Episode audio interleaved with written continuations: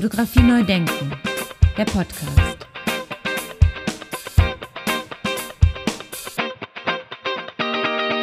Ja, herzlich willkommen weiterhin zur vierten Staffel meines Podcasts Fotografie neu denken.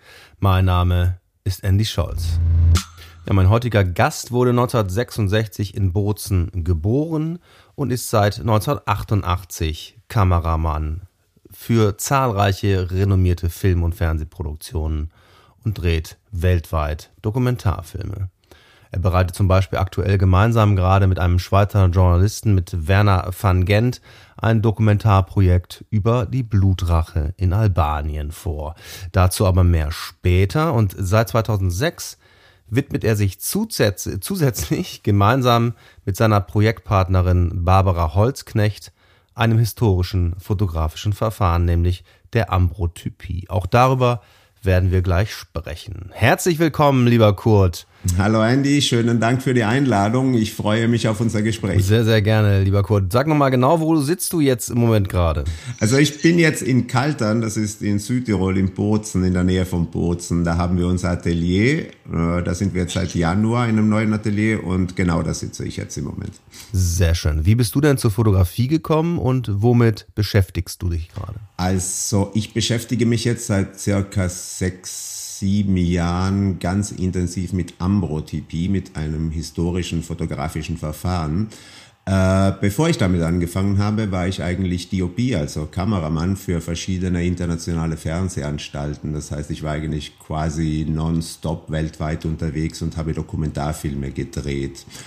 Ähm, in diesen letzten sieben Jahren hat sich natürlich sehr viel verändert, wenn man aus der Dokumentarfilmproduktion kommt und dann plötzlich mit äh, riesen Ambrotypie-Kameras arbeitet. Das ist eine komplett neue Welt für mich. Und äh, die Erfahrung möchte ich definitiv nicht missen. Das ist eine sehr spannende Angelegenheit. Ja, nicht jeder unserer Hörer kennt sich da jetzt so im Einzelnen in diesen historischen Verfahren aus. Was genau ist Ambrotypie? Kannst du das kurz beschreiben? Ambrotypie ist ein antikes fotografisches Verfahren, ein historisches Verfahren und das ist sehr kompliziert und sehr aufwendig und sehr kapriziös. Äh, man startet eigentlich mit schwarzen Glasplatten. Diese werden dann mit Collodium, das ist eine Emulsion, die man selbst mischt, beschichtet und dann in Silber getaucht und dadurch fotosensibel gemacht. Das heißt, im Collodium gibt es Iodidiumbromide, das sind Salze und die agieren zusammen mit den Silberkristallen und werden dann fotosensibel. Allerdings nur für eine ganz bestimmte Wellenlänge, sprich für das ultraviolette Licht. Das heißt, das für uns Menschen quasi unsichtbare Licht. Dafür sind die Platten sensibilisiert. Also fotografieren wir letztendlich etwas, das für uns Menschen quasi unsichtbar ist. Die Platte wird dann in eine ziemlich große Kamera, also durch ein Magazin und dann an eine Kamera gehängt. Ähm, die Größe der Platte hängt letztendlich nur von der Größe der Kamera ab. Also früher wurden natürlich sehr viel kleine Platten produziert. Das, was wir hier machen mit Lightcatcher jetzt in Südtirol, das sind sehr große Platten. Also wir starten bei 50 mal 60 und enden dann irgendwo bei 90 mal 70 oder so. Das sind ziemlich beeindruckend große Glasplatten. Und die kommen so aus der Kamera raus. Sprich, das ist ein Direct-Positiv-Verfahren, kein Negativ-Verfahren zumindest in der Anwendung, die ich mache. Und äh, das bedeutet, dass man komplette Unikate produziert. Das heißt, ich bringe diese Platte in die Kamera. Die Platte wird dann natürlich belichtet in der Kamera, kommt raus, muss sofort entwickelt werden innerhalb fünf Minuten. Ich habe nur dieses kurze Fenster, weil es ein Nassplattensystem ist. Und dann geht alles relativ schnell. Das ist dann quasi wie bei Polaroid. Man hat dann sofort ein Resultat, ob das Bild geworden ist oder nicht. Ähm, natürlich mit allen äh, Möglichkeiten, die dieses fotografische System bietet, aber auch mit allen Einschränkungen, die es bietet. Okay, ähm, wie lange dauert dann so eine Aufnahme und wie groß ist dann so eine Kamera? Also die Kameras, wir haben im Moment drei verschiedene Kamerasysteme. Eines ist eine historische Kamera, die stammt aus 1907. Ähm, mit der machen wir 50 mal 60 Zentimeter Platten im Studio, vorwiegend Porträtaufnahmen. Dann haben wir eine zweite Kamera, die haben wir selbst gebaut, äh, zusammen mit ein paar Studenten hier an einer technischen Hochschule. Die grenzt schon quasi an drei Meter Größe. Äh, mit dem Teil fahren wir dann rauf in die Berge und mit der machen wir dann vor allen Dingen Landscape, Landschaftsaufnahmen in den Bergen oben. Ähm, das ist eine ziemlich gewaltige Kamera. Das ist quasi eine Reproduktion von einer antiken Kamera. Die wurde halt natürlich mit modernen Materialien gemacht, sprich Aluminium und, und ist dadurch wasserfest und ist dadurch auch stabil für Witterungseinflüsse und man kann damit oben in den Bergen arbeiten. Die ist deshalb so groß, weil die Platten bis zu 90 mal 90 Zentimeter machen kann. Natürlich, wenn ich so eine Riesenplatte in eine Kamera geben muss, dann muss die Kamera dementsprechend groß sein. Also das ist jetzt nicht irgendwie ähm, Wahn von uns, dass wir gerne Riesengeräte in den Bergen rumschleppen, sondern das ist einfach bedingt durch die Größe des später äh, existenten Bildes.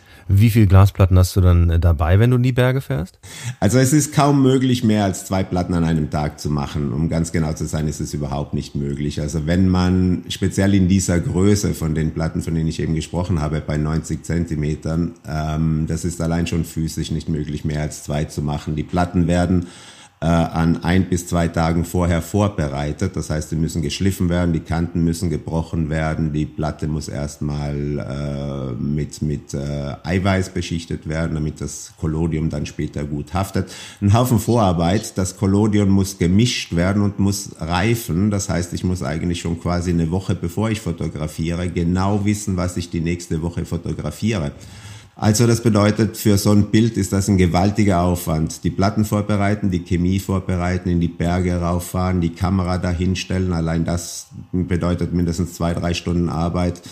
Man arbeitet mit Festbrennweiten, sprich wir haben keine Zoom-Optiken. Das heißt, ich muss sehr viel Vorarbeit leisten mit Location Scouting. Also ich muss genau wissen, wo fahre ich hin, welche Distanz habe ich zum Berg, auf welcher Höhe bin ich, komme ich da mit meinem Lieferwagen, sprich Dunkelkammer hin, kann ich dort parken, kann ich dort arbeiten.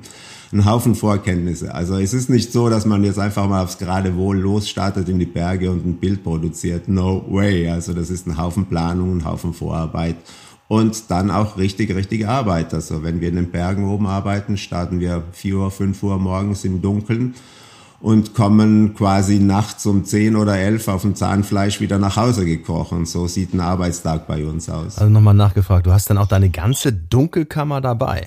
Nee, absolut richtig. Es ist ein Nassplattensystem. Das heißt, ich muss äh, ab dem Moment, wo ich die Platte ins Silber tauche, ins Silberbad tauche und die sich vollsaugt und fotosensibel wird, Ab diesem Moment habe ich circa, je nach Lufttemperatur, äh, fünf Minuten Zeit. Also ich habe ein Fenster von fünf Minuten. In diesen fünf Minuten muss ich die Platte erstmal zur Kamera bringen, dann muss ich sie belichten, sprich fotografieren und wieder zurück in meine Dunkelkammer und entwickeln.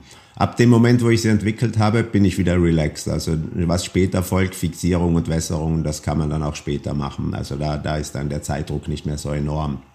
Aber das effektive Fenster zum Arbeiten sind eben diese famosen fünf Minuten. Das können dann vier oder sechs sein, je nach Temperatur. Und das limitiert natürlich, weil äh, man kann sich vorstellen, wenn man eine Platte beschichtet und dann plötzlich eine dicke, fette Wolke kommt, dann kann man nicht sagen, kein Problem, ich warte jetzt mal eine Viertelstunde oder sowas. Oder wenn dann plötzlich vor der Kamera eine Kuhherde rumspaziert oder irgendwelche Touristen da ihre Turnübungen machen, dann hat man ein Riesenproblem, weil man dieses kurze Zeitfenster hat. Ähm, deshalb eben in diesen Momenten extreme Konzentration, logischerweise. Absolut faszinierend, denn die Konzentration muss ja auch vorher schon da sein, denn es muss ja alles feststehen vorher. Definitiv, ja, das, das, sind, das sind einfach Sachen, die müssen wir schon vorab wissen. Und äh, das Wichtigste natürlich die Brennweiten. Also wir verwenden Riesenformate, Riesenformate bedingen extrem lange Brennweiten und davon gibt es sehr, sehr, sehr wenige. Also es gibt einfach mm, nur wirklich eine Handvoll Optiken, die in der Lage sind, dieses große Format auszuleuchten, meine 90 mal 90 Zentimeter.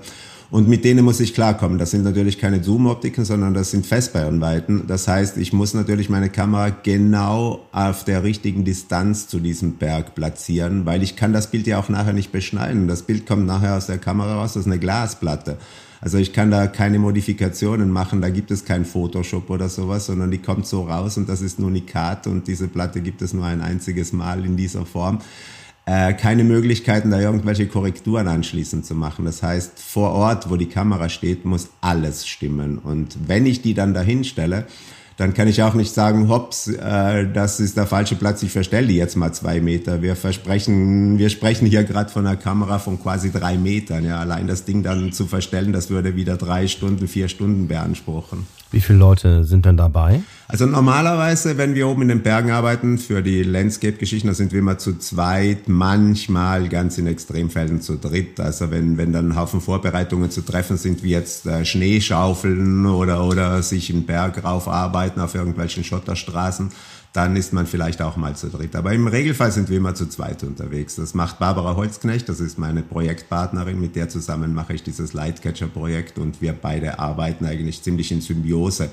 Ist auch ganz spannend, wenn man uns dann sieht, weil auch in der Dunkelkammer mh, mm, muss alles aufeinander abgestimmt sein. Wir haben ja nicht eine große Dunkelkammer, sondern die ist in einem Lieferwagen untergebracht, in einem Vierrad-Sprinter. Und da drin ist der Platz natürlich sehr limitiert. Das heißt, äh, wir tanzen da drinnen quasi ein Ballett. Äh, jeder, jeder Millimeter Raum wird da genutzt und jede Bewegung muss perfekt koordiniert sein, sonst äh, ist es ganz einfach, eine Platte kaputt zu machen. Einmal mit, mit der Glasplatte, mit der Ecke irgendwo ran und, und das war's mit der schönen Glasplatte. Und das sollte man tunlichst vermeiden, weil allein die Materialspesen für diese Platten sind enorm. Fotografie neu denken. Der Podcast. Wie dick ist dann so eine Glasplatte und wie ist die Beschaffenheit? Äh, je nach Größe arbeiten wir mit Glasplatten zwischen 3,2 und 4 Millimetern, sowas in dieser Größenordnung. Und das ist schwarzes Glas, also Ambrotibi könnte man ja theoretisch auch auf durchsichtigem Glas machen und dann als negativ benutzen oder man kann es auf durchsichtigem Glas machen und dann mit äh, schwarzem Samt oder mit der zum Beispiel hinten versiegeln, damit es dann als positiv erscheint. Äh, das, was ich mache, ich mache, weil mir dieser Unikatstatus sehr wichtig ist, deshalb mache ich das eigentlich auf schwarzem Glas. Wir holen das Glas in Böhmen. Das ist der einzige Hersteller, der im Moment noch existiert, meines Wissens zumindest. Also das äh, Glas ist komplett schwarz, oder wie muss ich mir das vorstellen? Die Materie ist schwarz, sprich nicht die Oberfläche des Glases, sondern das Glas selbst ist schwarz. Das wird eingefärbt mit Rußpartikeln und Metallpartikeln. Und dadurch entsteht diese Tiefe eigentlich erst in der Schwärze des Glases. Ähm, das bewirkt, wenn ich dann später mein Bild darauf fotografiere, aus reinem puren Silber, das ist ja dann der Oberfläche und das Schwarz, die Schwärze, entsteht erst in der Tiefe des Glases. Ich habe also zwischen dieser Silberoberfläche und dem Schwarz einen Abstand von Millimeter oder sowas in dieser Größenordnung. Und wenn man das dann anschließend richtig beleuchtet, dann erzielt man einen unglaublichen dreidimensionalen Effekt, der in der Fotografie wohl einzigartig ist. Also meines Wissens gibt es kein anderes Verfahren, das diesen Effekt simulieren kann. Und in dem Lieferwagen ist es stockdunkel richtig? Oder kannst du mit, mit Rotlicht arbeiten? Also wir arbeiten in der Dunkelkammer, sprich im Lieferwagen mit Rotlicht. Das sind eigentlich ganz simple, normale LEDs, mit denen wir da arbeiten und das funktioniert einwandfrei. Also die Platte ist ja sensibel für das ultraviolette Licht, das ist ja im ganz genauen Gegenseite des Spektrums. Das spricht dafür, dass sie das Rot eigentlich quasi überhaupt nicht wahrnimmt. Also man könnte sie theoretisch, wenn sie nicht trocknen würde, dann könnte man sie eine Stunde in Rotlicht liegen lassen, das würde der Platte nichts anhaben. Jetzt kommen wir mal so ein bisschen in deine Motivwelt. Du fotografierst damit überwiegend in den Bergen, richtig? Ja, also wenn wir draußen sind, natürlich, dann geht es um, um Landscapes. Das sind in diesem Moment oder für dieses spezielle Projekt, das wir gerade machen, sind das die Dolomiten und zwar die UNESCO-Dolomiten. Also die sind ja mittlerweile unter UNESCO-Schutz und, und äh, auch sehr beeindruckend. Und die sind quasi hier vor meiner Haustür. Also ich bin eigentlich genau da oben mitten in diesen Dolomiten aufgewachsen.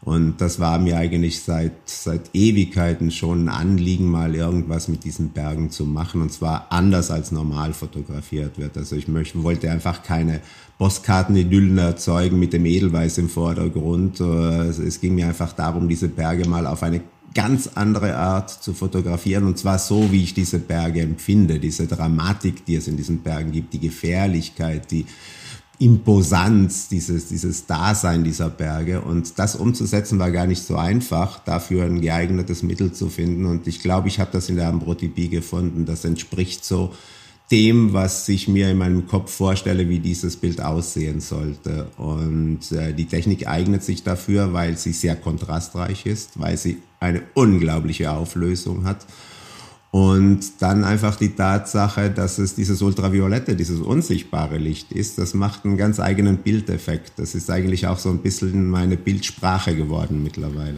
Jetzt würde ich gerne nochmal wissen, äh, wenn du da oben äh, die Location äh, begehst, wie, wie gehst du denn dann vor? Also wie findest du deine Motive? Wie legst du das fest? Und ja, Also beim Location Scouting, wenn wir unsere Plätze oben in den Bergen suchen, dann verwenden wir einen Directors Viewfinder. Das ist noch ein Überbleibsel aus meiner Zeit als DOP, als Kameramann. Ähm, das ermöglicht es mir einfach in den Bergen oben die Plätzchen genau so auszusuchen, wie ich sie dann später für die Fotografie brauche. Also ich habe eigentlich äh, drei oder vier verwendbare Optiken von einem 900er bis rauf zu einem 1800 Millimeter und äh, man berechnet dann einfach das Äquivalent auf 35 Millimeter und dann hat man mit diesem Viewfinder, das ist einfach nur ein Sucher, ein, ein, ein, also ein analoger Sucher im Sinne von einfach Glas und Metall. Dadurch kann man sich dann einfach perfekt genau diese Plätzchen suchen, an welchen dann meine entsprechende Brennweite perfekt für diese Fotografie funktioniert. So machen wir das normalerweise. Hast du denn nochmal versucht, das mit einer Digitalkamera äh, umzusetzen und das auch festzuhalten? Ich habe in der Anfangszeit ein paar Mal versucht, das mit einer Digitalkamera zu machen. Äh, das äh, war aber sehr verwirrend für mich, um ehrlich zu sein. Also äh, ich habe ja, mein, mein Bild entsteht im Kopf und ich weiß ganz genau, wie ich das umsetzen möchte.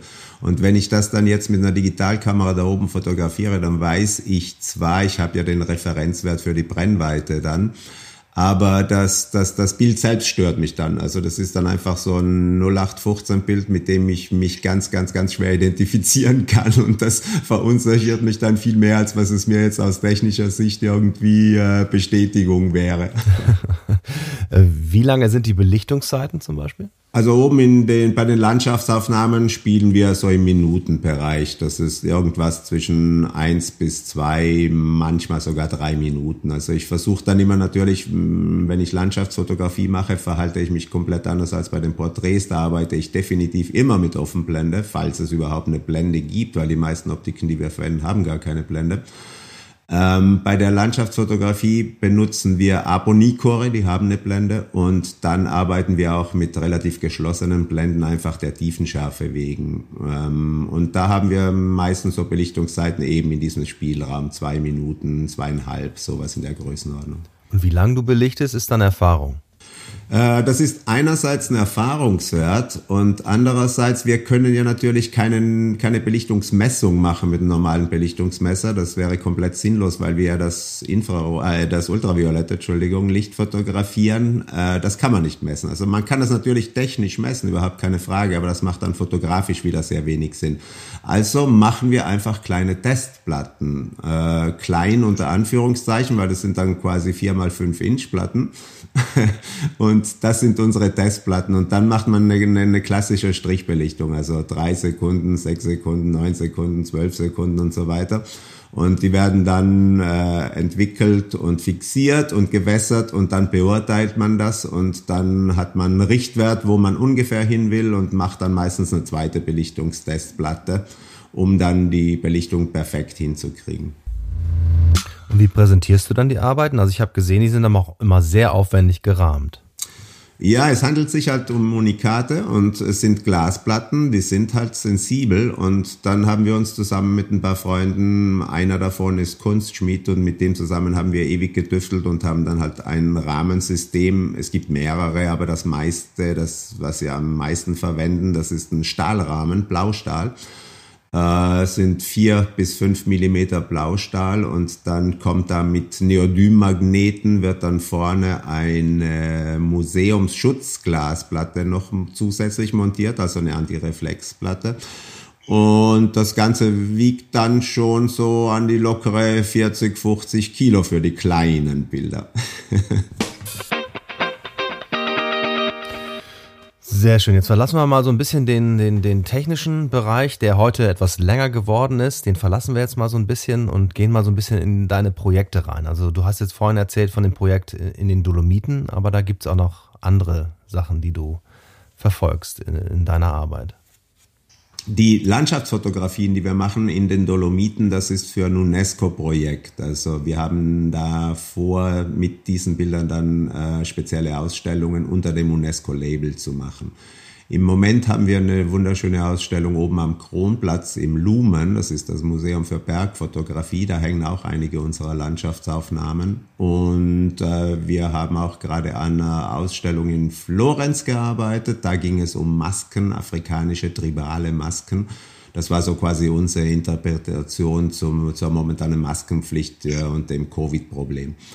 Und ähm, ja, es gibt einige Projekte, die wir jetzt angehen werden. Also den Winter über werden wir definitiv noch oben in den Dolomiten arbeiten. Und dann steht zum Beispiel als nächstes Albanien an. Da geht es um ein ganz spannendes Projekt, das wir vorhaben. Zusammen mit Werner van Gent, einem Korrespondenten des Schweizer Fernsehens, werde ich dort über die Sworn Virgins und die Blutrache fotografieren. Das soll ein Fotobuch werden und Werner wird die Texte dazu schreiben. Das wird eine ganz, ganz spannende Geschichte. Auf jeden Fall, das hört sich so an. Da werde ich ja sehr neugierig. Blutrache, was steckt dahinter? Kannst du da mehr drüber sagen? Natürlich, sehr gerne.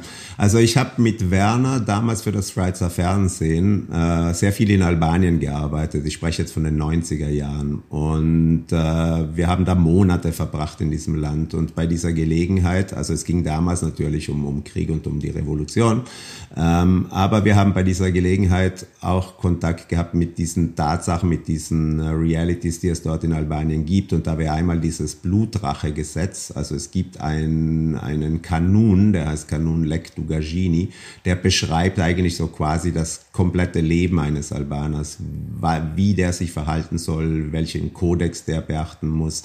Da gibt es einen kleinen Absatz darin, der die Blutrache regelt. Das heißt, wenn jemand jemanden aus deiner Familie etwas antut, bist du verpflichtet, also nicht, nicht erlaubt, sondern verpflichtet, das zu sühnen. Ähm, das hat Folgendes bewirkt, dass es dort Familien gibt, die seit Generationen, und ich meine damit wirklich Generationen übergreifend, in einem Haus eingeschlossen leben, weil der einzige Ort, an dem die sicher sind, dass sie nicht umgebracht werden, ist in ihrem eigenen Haus.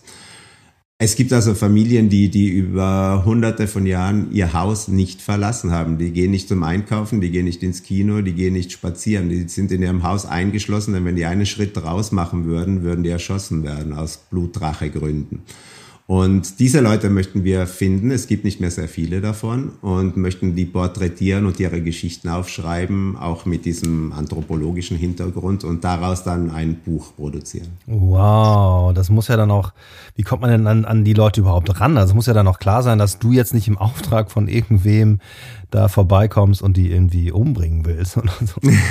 das stimmt. Also ich glaube, als Ausländer hat man da schon ein bisschen Vorteile. Wenn wir da als Ausländer auftauchen mit einer 2,50 Meter großen Kamera und einem Lieferwagen und einem riesen Tamtam und äh, es wird, glaube ich, sehr viel Zeit beanspruchen, mit denen in Kontakt zu treten und deren Vertrauen zu gewinnen. Ansonsten ist das natürlich nicht möglich. Also wir arbeiten da natürlich auch mit, mit Leuten vor Ort und es gibt auch Organisationen, die sich mit diesem Thema vor Ort beschäftigen. Mit denen haben wir auch schon Kontakt aufgenommen. Und es wird halt sehr viel Vorarbeit äh, sein. Das effektive Fotografieren selbst sehe ich dann eigentlich gar nicht so als riesiges Problem, sondern es wird in erster Linie die Vorarbeit das Problematische sein, ja. Mhm. Und wovon, wie muss ich mir das vorstellen? Wovon leben denn diese Menschen da vor Ort in den Häusern? Ja, die werden dann einfach von, von bekannten Verwandten unterstützt, von anderen. Äh, also eine Frau zum Beispiel darf sich frei bewegen. Eine Frau ist relativ, also die, die, bei, bei der funktioniert das mit der Blutrache etwas anders. Da ist es anders geregelt. Die kann das Haus verlassen und kann normalerweise ihre Arbeit verrichten oder was auch immer sie tun muss oder will. Ähm, bei Männern ist das in erster Linie das Hauptproblem, also die männlichen Nachfahren. Ja. Und die werden dann halt, die kriegen dann halt Unterstützung vom Rest der Familie, von Verwandten, von Bekannten, von Freunden, von Nachbarn, von allen möglichen, ja, und leben dann halt eingeschlossen in diesen Häusern.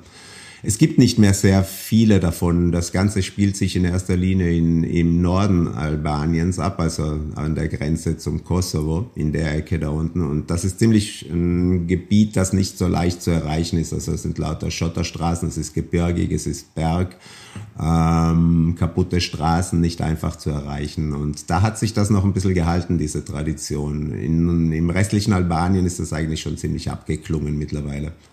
Und in diesen Bergen in Nordalbanien gibt es abgesehen von dieser Blutrache auch noch die Story von den Sworn Virgins. Das sind also Frauen, die in Familien aufwachsen, in denen es keine männlichen Nachkommen gibt Und dann übernimmt die Frau die Rolle des Mannes. Sprich, die macht jetzt keine Geschlechtsumwandlung, sowas im klassischen Sinn, wie wir uns das vorstellen, sondern es ist einfach, die zieht sich dann als Mann an, die schneidet sich die Haare und die kann dann ab sofort als Mann leben mit allen Privilegien, die ein Mann in dieser Gesellschaft hat. Ja. Kann bei Veranstaltungen dabei sein, kann bei Sitzungen teilnehmen, äh, darf sich frei bewegen, darf in, in, in Lokale, in die Bar hin und darf dann Kaffee trinken, alleine, ohne Begleitung Richtung. Und äh, in erster Linie geht es da um das Erbrecht, damit das Erbrecht dann aufrechterhalten wird und, und, und weiterhin garantiert werden kann. Deshalb ziehen sich diese Frauen dann einfach, die, die, die werden als Sworn Virgins bezeichnet, die ziehen sich dann einfach als Männer an und leben ab Datum sofort als Mann. Auch eine ganz spannende Geschichte, weil die Physiognomie von so einer Frau verändert sich ja dann auch komplett durch dieses Leben und durch dieses Bewusstsein als Mann zu leben. Das ist absolut spannend. Darf sie dann auch heiraten als Mann? Nein, das sind dann Sworn Virgins. Also da ist dann nichts mit irgendwelchen sexuellen Kontakten. Das war's. Wie geht ihr dann vor? Wie findet und sucht ihr die Leute? Also jetzt im Moment ist Werner und ich damit äh, beschäftigt, dass wir einfach erstmal die ersten Kontakte aufbauen. Also wir bauen jetzt Kontakte zur Kirche auf, wir bauen Kontakte zu Institutionen auf, wir bauen Kontakte zu Journalisten auf, die bereits darüber berichtet haben. Ähm, wir versuchen über unsere Producer vor Ort erste Kontakte mit diesen Personen äh, herzustellen. Das ist immer ganz, ganz, ganz schwierig, weil Nordalbanien in den Bergen, da spricht man wirklich nur Albanisch, also kein Englisch und kein Italienisch. Das ist ziemlich schwierig, mit denen in Kontakt zu treten. Der zweite Schritt wird dann sein, dass wir vor Ort sein werden. Ich glaube, das wird äh, spätestens im Frühling passieren und dann werden wir die, die Kontakte wirklich vertiefen und, und, und äh, in erster Linie mal schauen, Vertrauen zu gewinnen bei den Personen und dann auch entscheiden, mit welchen wir arbeiten können und mit welchen nicht, weil es wird bestimmt sehr viele davon geben, die dann nicht vor eine Kamera wollen.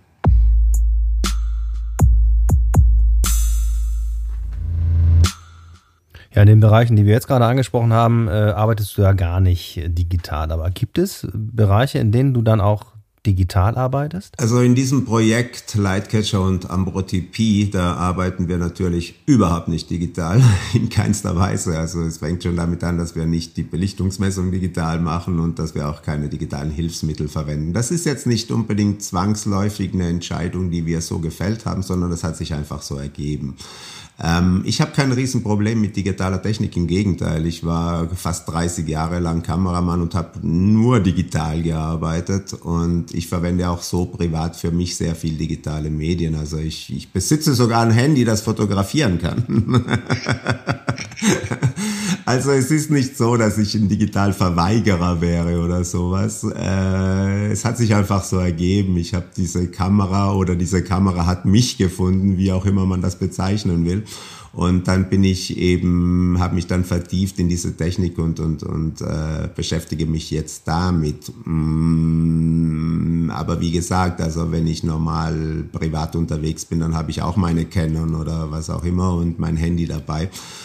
Äh, das ist halt ein bisschen ein anderes Denken, sagen wir mal so. Es ist eine andere, eine andere Herangehensweise an die Fotografie, definitiv anders. Also das sind quasi die Wurzeln der Fotografie, wo wir uns da befinden. Daguerreotypie, Ambrotypie, das waren die allerersten Verfahren. Und ähm, ich bin der Meinung, man sucht sich sein Instrument immer dementsprechend aus. Also ich vergleiche das immer gerne mit einem Maler, der sich seinen Pinsel aussucht, je nachdem, ob er mit Acrylfarbe oder mit Wasserfarben oder mit Dusche arbeitet. Und bei mir ist es halt so, ähm, bei mir entsteht ein Wunsch, ein Bild zu machen im Kopf und dann suche ich mir das dementsprechende Instrument. Ich nenne das dann einfach Werkzeug. Das ist ein Instrument für mich. Und wenn ich eine Ambrotypie machen will, dann benutze ich dazu ähm, Collodion und eine riesen drei Meter große Kamera. Und wenn ich einen Schnappschuss machen will oder mir irgendwelche Erinnerungen oder sowas notieren will, dann verwende ich mein Handy. Und wenn ich mal rumexperimentieren will mit digitaler Fotografie, dann verwende ich meine Canon. Oder wenn ich ein Shooting machen muss mit Models oder so, werde ich das definitiv nicht mit Ambrotypie machen. Jetzt würde mich nochmal interessieren, äh, wie sind denn die Reaktionen auf diese Ambrotypien? Also die meisten Leute, die meisten Personen, die bei unseren Ausstellungen die Bilder betrachten, sind total begeistert. Mm, dann kommt aber auch sehr schnell die Frage, wie ist sowas entstanden, wie macht ihr sowas? Und das ist immer ziemlich aufwendig. Also die Kommunikation in unserem Projekt ist immer ziemlich aufwendig und ziemlich schwierig, weil ich habe gemerkt, die Aufmerksamkeitsspanne der Menschen ist extrem gering geworden. Das heißt, ich müsste eigentlich in der Lage sein, innerhalb von, von ein, zwei Minuten erklären zu können, was ich da mache. Und das ist quasi unmöglich, weil es ein sehr komplexes Verfahren ist. Ähm, die Leute sind einfach begeistert von der Dreidimensionalität und von dem Detailreichtum in diesen Bildern. Es sind ja keine Vergrößerungen, sondern eine 90 Zentimeter Platte kommt als 90 Zentimeter Platte aus der Kamera raus. Das heißt, da ist eine gewaltige Auflösung drauf. Ich habe das mal so rein zum Spaß und das ist auch nur wirklich äh, als Spaß zu verstehen ausgerechnet. Also wenn man ein Äquivalent setzen würde, ein Silberkristall ist ein Pixel und dann mal ausrechnet, wie viele man pro Quadratzentimeter hat und das hochrechnet auf eine 90 Zentimeter Platte, dann landet man bei einer theoretischen, theoretischen Auflösung von 4 Terabyte. Also ich spreche nicht von Mega und nicht von Giga, sondern von Terra. Das ist eine rein technische Geschichte, weil es natürlich nicht möglich ist. Es gibt keine Optik, die sowas auflösen kann. Aber der, die Möglichkeit, an Informationen zu speichern von so einer Platte, würde sich in diesem Range, in diesem Bereich befinden. Ja, ja, ja. mittlerweile haben wir 4K-Kameras. Also da ist ja auch die Entwicklung rasant gegangen. Die Entwicklung in der Digitalfotografie ist beeindruckend rasant. Und ich finde das auch total spannend, was sich in diesem Bereich tut. Ich unterrichte hier an einer Filmschule in Bozen.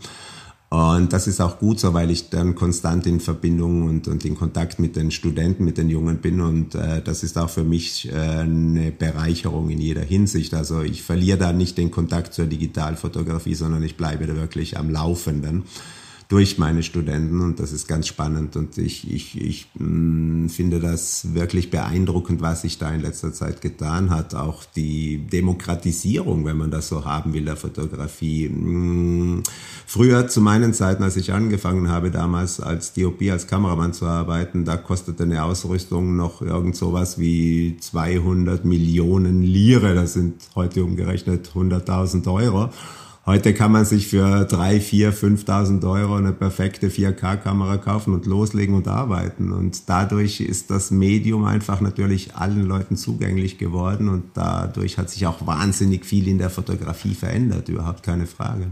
Wie reagieren denn die Studierenden dann auf, auf deine Fotografie? Weil äh, das, was hier in Deutschland auch beobachtet wird, ist, dass die äh, Studierenden sich und die jungen Leute sich auch wieder stark auf die analoge Fotografie stürzen. Ja, das kann ich eigentlich nur bestätigen. Also wenn ich mir das anschaue an der CELIC, äh, wir haben da 30 Studenten für drei Jahre Ausbildung und ich merke das immer wieder, dass die Studenten ein sehr großes Interesse für analoge Fotografie haben. Also wir hatten bis vor kurzem auch noch äh, das Fach 16 Millimeter. Äh, leider Gottes ist es dieses Jahr ausgefallen wegen dieser ganzen Covid-Beschränkungen. Aber das ist zum Beispiel eines der Seminare, die am, die am besten ankommen. Also die müssen dann wirklich mit einer 16 Millimeter Filmkamera und klassischer Ariflex arbeiten und dann selbst entwickeln und dann am Schneidetisch äh, analog schneiden, sprich Bild für Bild für Bild. Und das ist einfach eine haptische Erfahrung und eine Erfahrung von einer anderen Rangehensweise an einen Film machen, weil man muss dann sehr viel vorab denken. Das heißt, ich kann dann nicht einfach dann am Computer im Schnitt das Ganze über den Haufen werfen oder dann einfach Blocks austauschen oder sowas. Das geht analog nicht. Ja.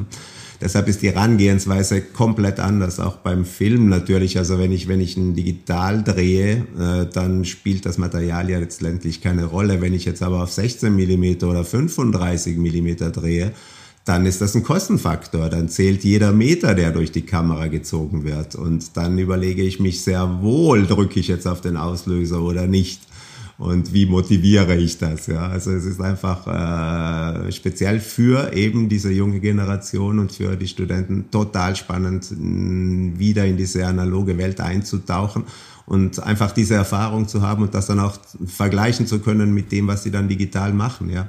Was glaubst du, woran liegt das? Äh, ich denke, der ganz, ganz große Unterschied zwischen digitalen Produktionen und analogen Produktionen äh, ist der, der, der Entschleunigung. Also es geht einfach, äh, der Faktor Zeit spielt eine komplett andere Rolle. Ähm, wenn ich das jetzt auf mich selbst beziehe, dann ist es auch die Entstehung eines Bildes ist sehr, sehr, sehr anders. Wenn ich digital fotografiere, dann äh, wird meine digitale Kamera zwar definitiv im manuellen Modus sein, aber ich verlasse mich sehr viel auf das Bild, das ich dann sofort dort sehe. Das heißt, ich orientiere mich dann mehr an die Kamera. Wenn ich analog arbeite, dann entsteht mein Bild definitiv im Kopf und ich setze es dann dementsprechend um. Ähm, allein das Mm, verändert schon den Zeitaufwand. Und ich merke bei den Studenten oder überhaupt mit Jugendlichen, mit denen ich in Kontakt bin, dass die das natürlich sehr schätzen, weil es eben eine andere Arbeitsweise ist. Dazu kommt dann natürlich die Haptik, die Chemie, äh, wenn man das dann natürlich selbst entwickelt und selbst vergrößert, die Eingriffsmöglichkeiten oder vielleicht die besser limitierten Eingriffsmöglichkeiten, die man dann hat. Also dann gibt es halt mal kein Photoshop und ich sehe, dass auch sehr viel hybrid gearbeitet wird, also dass einfach analog fotografiert wird, das Ganze dann gescannt wird und das Ganze dann digital weiter bearbeitet wird. Also da tun sich unendliche Möglichkeiten auf und äh, letztendlich geht es eigentlich nur darum, das richtige Werkzeug zu finden. Also ich bin immer dieser Meinung, ein Bild sollte bei dir im Kopf entstehen und such dir dann das entsprechende Werkzeug, um das so zu realisieren, wie das in deinem Kopf entstanden ist mit deinem inneren Auge. Und wenn das gelingt, dann ist jedes Mittel gerechtfertigt. Es ist dann eigentlich egal, ob ich dann mit einem Handy arbeite oder ob ich mit einer Hasselblatt arbeite oder ob ich mit einer Ultra-Digitalkamera arbeite. Das ist dann eigentlich irrelevant. Letztendlich geht es ums, ums, ums äh, finale Produkt, sprich ist das Foto, das Bild. Hast du dann das Gefühl oder bist du der Meinung, dass das noch viel stärker dann in der Ausbildung von jungen Erwachsenen und Jugendlichen und Kindern noch mehr stattfinden muss? Also vor allen Dingen vielleicht auch diese technische Vermittlung, um, um das zu verstehen, worum es da geht? Ja, ich bin felsenfest davon überzeugt, dass man Jugendliche damit konfrontieren sollte. Also wir haben ja jetzt natürlich einerseits dieses Problem, dass man heute äh, Bilder ganz anders interpretiert als früher. Mm, also der, der Wahrheitsgehalt eines Bildes ist ja ein Argument, über das man Stunden diskutieren könnte. Also früher war ein Bild, ein Foto in einer Zeitschrift, zum Beispiel bei einem Artikel, einfach ein Garant, dass das tatsächlich stattgefunden hat. Heute muss man jedes Bild hinterfragen, man kann es hinterfragen, man muss es eigentlich hinterfragen. Und äh, ich denke, damit umzugehen, das ist etwas, das wir definitiv an den Schulen lernen sollten. Also ich bin felsenfest davon überzeugt, dass das ein Unterrichtsfach sein sollte, dass das an den Schulen unterrichtet werden sollte. Wie gehe ich mit digitalen Medien um? Wie gehe ich mit Bildern um? Äh, man sollte sich auch mit der Historie der Fotografie beschäftigen. Einfach den Stellenwert, den die Fotografie hat und die Wertschätzung der Fotografie gegenüber, das hat sich auch enorm verändert. Also wenn ich zurückdenke, wie früher Porträts gemacht wurden und wie wir das heute machen, jetzt mal abgesehen von der Ambrotypie, die ich verwende, aber mh, hm, früher war ein Porträtshooting für, ich vergleiche das immer, wir haben ja diese Serie gemacht über Bergbauern hier bei uns in den Dolomiten und die holen wir dann oben in den Bergen ab und die bringen wir in unser Studio und dann wird ein Porträt gemacht. Für die ist das normal. Also wenn die als, als Jugendliche damals oder in deren Familien damals ein Porträt gemacht wurde, dann hat man sich das beste Gewand angezogen, gezogen. Man ist in die große Stadt runtergefahren, nach Bozen. Und man hat dort dann Mittag gegessen. Es war ein Event quasi. Und dann ist man zum Fotografen gegangen und hat dieses eine einzige Bild gemacht. Und dieses Bild hing dann über Generationen in der Stube der Leute. Also die Wertschätzung so einem Bild gegenüber ist definitiv was ganz anderes, als wenn wir heute mit einem Handy 500 Bilder machen und eines davon wird gut und wenn es nicht gut ist, dann pfeifen wir durch Photoshop und dann wird es gut. Ähm, das ist einfach ein ganz anderes, ja, also die Bilder früher hatten auch eine Haptik, die konnte man anfassen und das, das hat sich verändert und ich glaube, dass man sowas in den Schulen vermitteln sollte. Also für mich gehört das einfach zum Allgemeinwissen, so wie ich das zum Beispiel bei meinen Studenten feststelle, wenn wir mit 16 Millimeter Film arbeiten. Für, für die ist das äh, eine neue Erfahrung. Die meisten kennen das gar nicht. Und ich merke immer wieder in Gesprächen, dass das für die extrem wichtig war, diese Erfahrung einmal gemacht zu haben. Ob die dann das jemals in ihrem Leben anwenden werden, das bezweifle ich. Aber allein schon diese Erfahrung einmal gemacht zu haben, ist wirklich essentiell extrem wichtig. Ja, das Bewusstsein zu haben, äh, ganz genau hinzuschauen. Ganz genau. Sensibilisieren für eine gewisse Blickweise, äh, Verständnis für Technik und auch Verständnis für die Wertschätzung dem Bild gegenüber. Ja.